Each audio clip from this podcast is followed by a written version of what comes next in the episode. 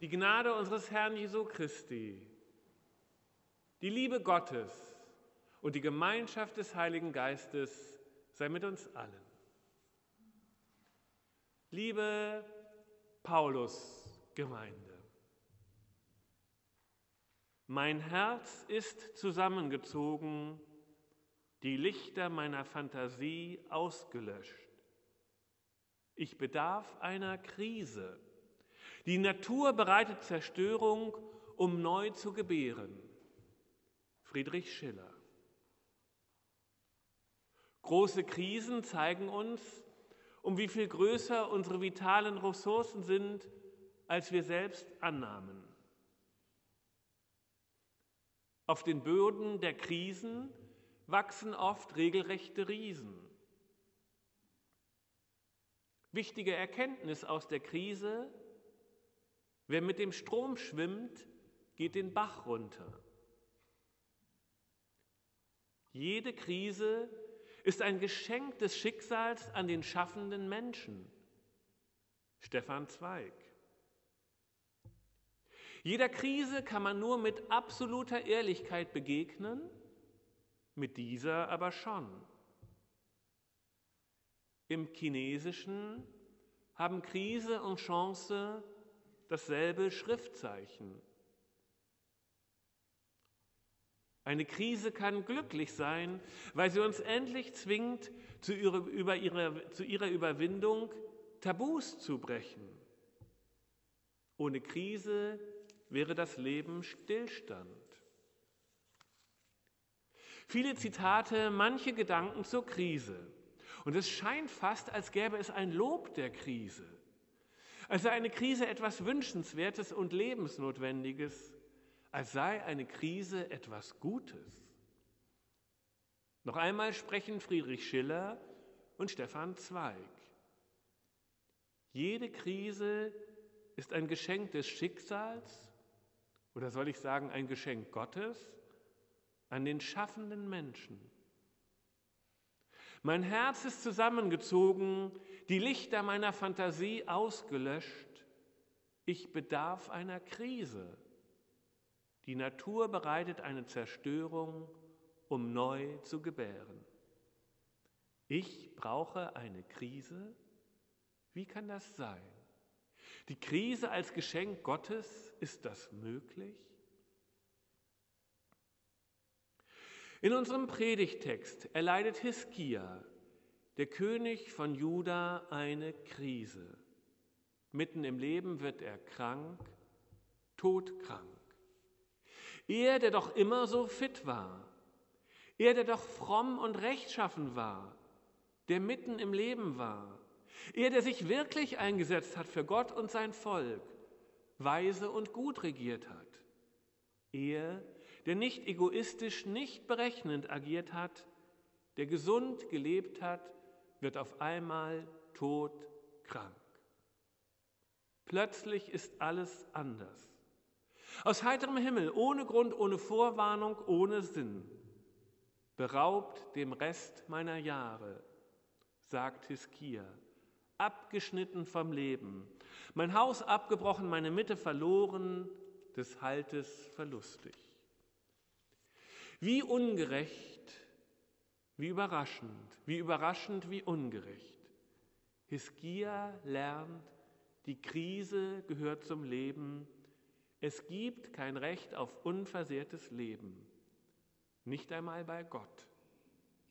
Glaube und Gott heißen nicht, dass man vor einer Krise, einem Verlust, der Niederlage und der Ausweglosigkeit geschützt ist.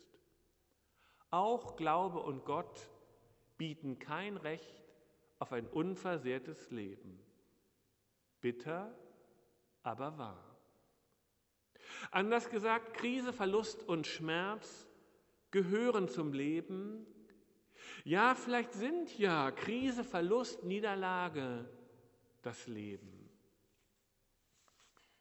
Das wäre eine ungewöhnliche Perspektive und es bedarf immer wieder auch neuer, anderer ungewöhnlicher, auch erschreckender oder abstoßender Perspektiven.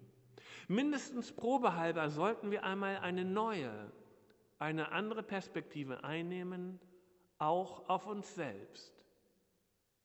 Immer dieselbe Perspektive, sich nicht zu bewegen, das wäre der Tod. Der Mensch neigt dazu, wir neigen dazu, ich neige dazu, Krisen auszublenden, möglichst von mir fernzuhalten.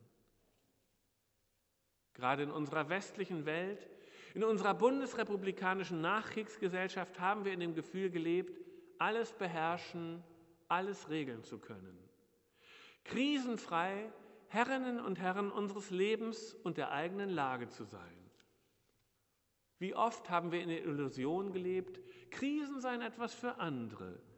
Wir könnten unser Leben frei und gesondert ohne Einschränkungen gestalten. Vielleicht müssen wir aber, wie Hiskia, lernen, dass Krisen zum Leben gehören, wir nicht alles in der Hand haben und Dunkles und Scheitern genauso das Leben sind wie Helles und Erfolg. Ungerecht vielleicht, aber unvermeidlich. Es könnte eine hilfreiche Wahrheit sein, dass Tod und Sterben, Unglück und Scheitern, Krise und Niederlage zum Leben gehören. Denn wenn sie zum Leben gehören, dann sind Tod und Sterben eben nicht Tod, sondern Leben, nicht Ende, sondern Anfang.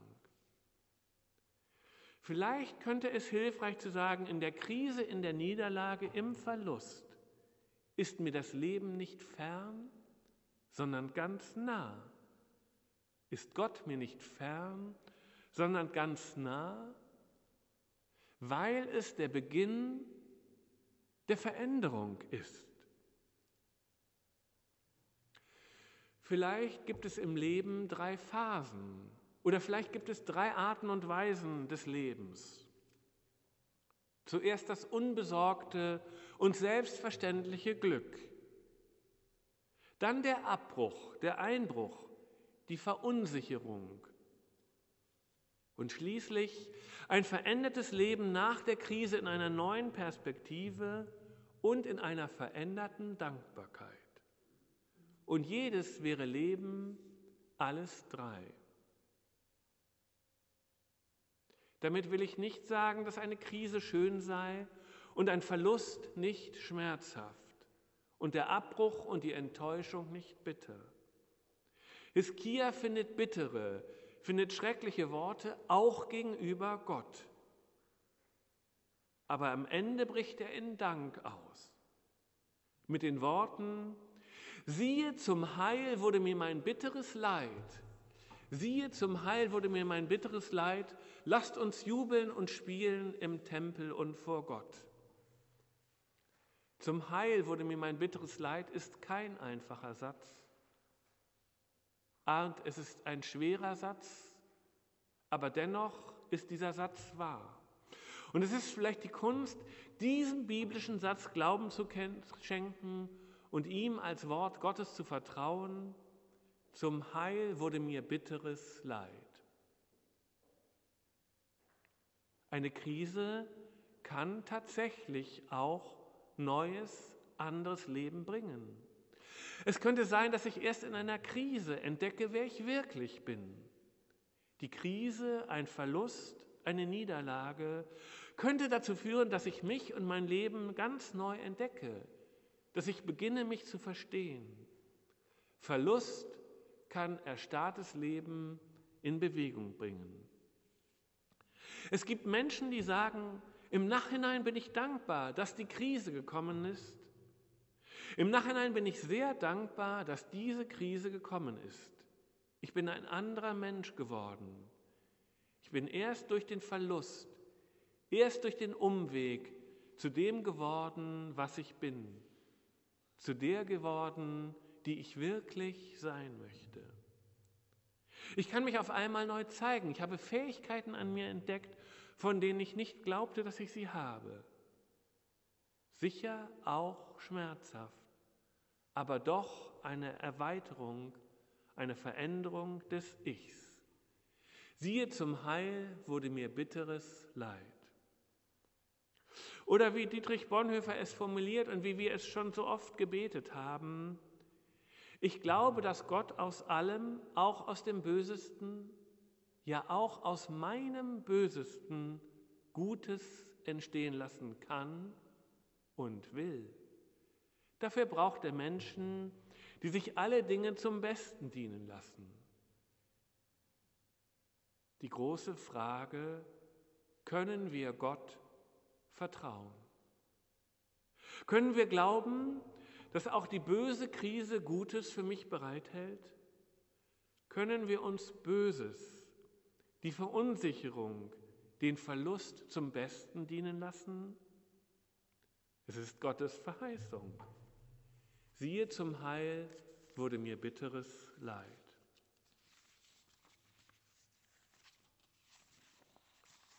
Krise, Krisis ist ein griechisches Wort und heißt Scheidung, Entscheidung. Und auch das ist doch der Kern unseres Glaubens. Und darum sind wir Christinnen und Christen und fragen nach Gott, weil wir unterscheiden wollen. Weil wir unterscheiden wollen zwischen Wichtigem und Unwichtigem, zwischen Leerem und Vollem, zwischen Vergehendem und Bleibendem, weil wir das Vergebliche von dem scheiden wollen, was wirklich zählt das Oberflächliche von der Tiefe. Manchmal zeigt sich erst durch die Krise, was für mich wirklich zählt und wer für mich wirklich bleibt. Wir können auch im Glück erstarren, eingekerkert im Wohlstand, in der Zufriedenheit, in der Routine. Manchmal ist es erst die Krise, die uns in Bewegung bringt, wieder in Bewegung bringt. Ich glaube nicht, dass Erstarrung wünschenswert ist und der Kerker das Leben.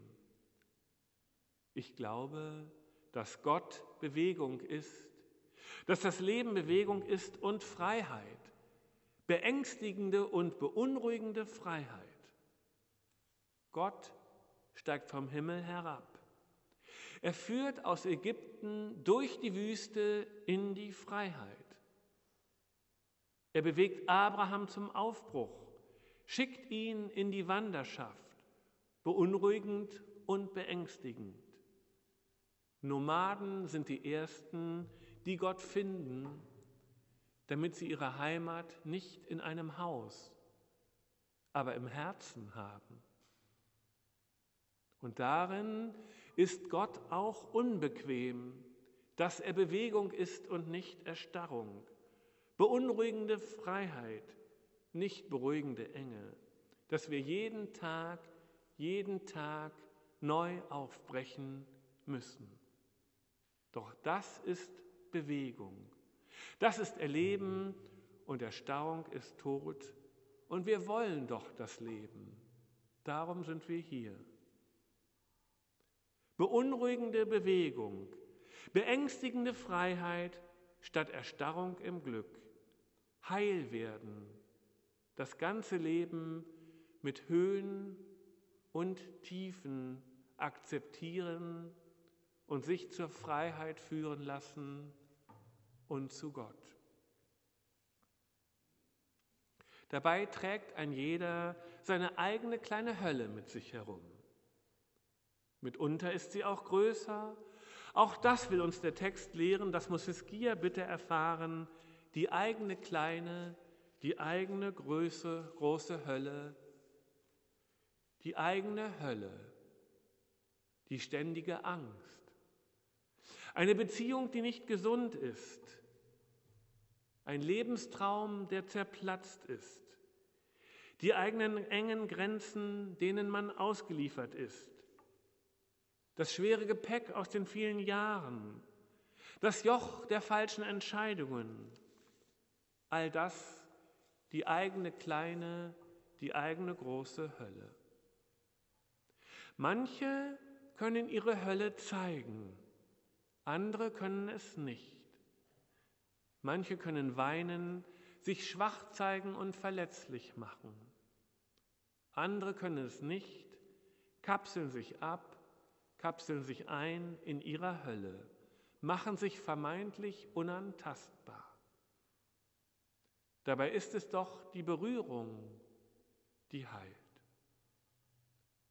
Hiskia ruft auf einmal, er hat's getan. Er hat's getan, Gott hat's getan. Die Hölle ist nicht weg, aber sie ist verändert. Die Hölle ist nicht weg, aber sie ist verändert in den Himmel. Manchmal verändert sich alles allein durch Wahrnehmung. Wahrnehmung verändert alles.